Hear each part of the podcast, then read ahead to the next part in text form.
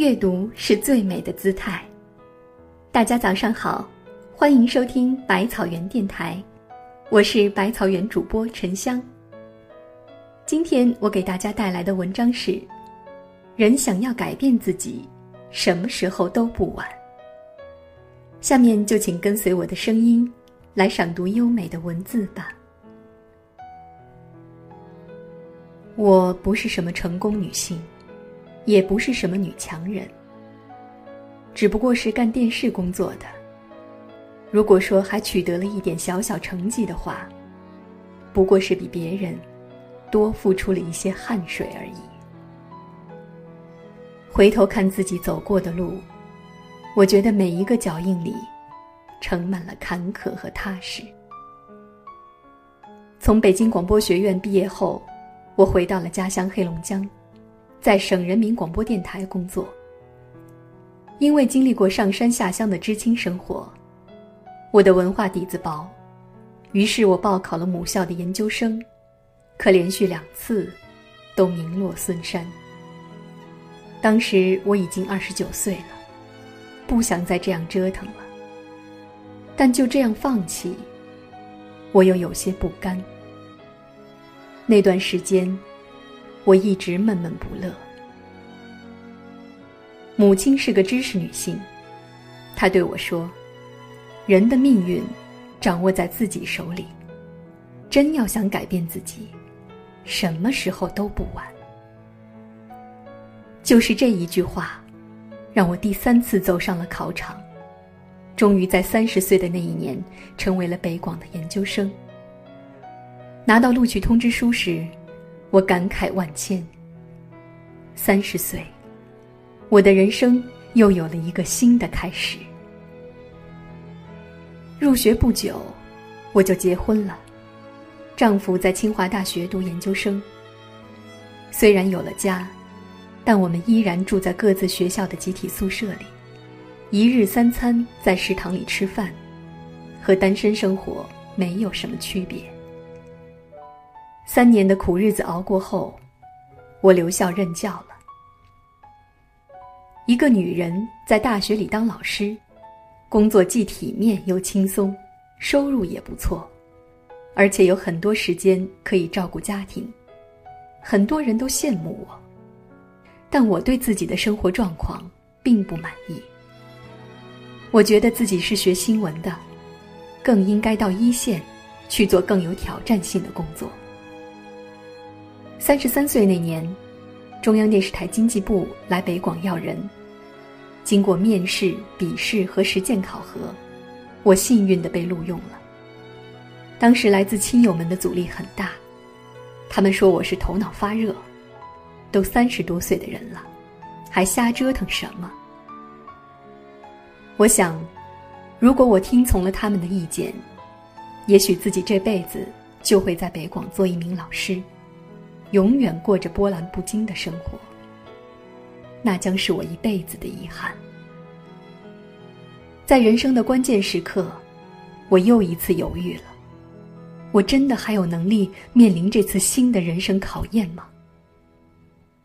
那段时间，我不断的想起母亲的话：人要想改变自己，什么时候都不晚。我最后的决定是，不管怎么样，不能让自己的人生留下遗憾。哪怕失败了，我也无怨无悔。就这样，我在三十三岁的年纪走进了中央电视台，成为一名主持人。中央电视台人才济济，竞争很激烈。我知道自己没有任何优势，只有多付出心血和汗水。才不会被淘汰，才能站得住脚。我虚心向比我年轻的同事学习，经常在办公室加班加点到深夜，把每一项简单的工作当做重大的使命来完成。付出不一定有回报，但不付出，绝对没有回报。经过不懈努力，我不仅在中央电视台有了一席之地。还以自己的名字开辟了“一单话题”这个专栏。这是全国第一个以主持人的名字命名的节目，观众的反应还不错，这给我很大的信心。一转眼我就到了四十岁，看到镜子里自己眼角细密的皱纹，我突然有一种深深的危机感和失落感。四十岁，对一个女人来说是道迈不过去的坎儿，尤其对女主持人来说，更是尴尬的年龄。每天早晨起床，我第一件事就是想到自己的年龄。每天患得患失，内心充满着苦涩和忧郁。我把自己的困惑和烦恼向母亲倾诉了。母亲说：“丹啊，你不觉得这十几年来，你是越来越美丽了吗？每一个人都不可避免会变老。有的人只是变得老而无用，可是有的人，却会变得有智慧、有魅力。”这种改变，不是最好的吗？那一刻，我迷茫混沌的心豁然开朗。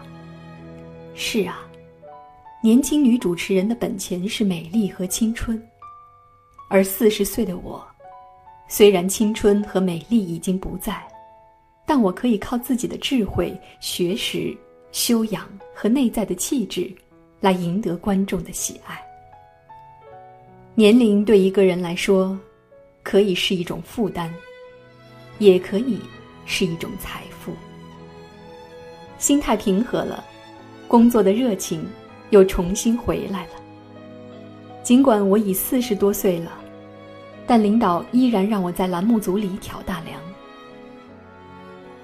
我的人生，应该说没有被命运和机遇特别垂青过，每一步。都是自己踏踏实实走下来的。我特别感谢母亲，是她在那些关键的时刻解开了我的心结，告诉我人生的方向应该把握在自己的手里。如果到了五十岁、六十岁，又有新的梦想在诱惑我，我想我依然会义无反顾地朝着它走去。好的改变。什么时候都不嫌晚。今天的早读内容到这里就结束了，感谢各位读者清晨的陪伴。想要每个清晨都和百万书虫一起共享美文，就请关注微信公众号“无锡百草园书店”。明天早上六点，百草园电台与你不见不散。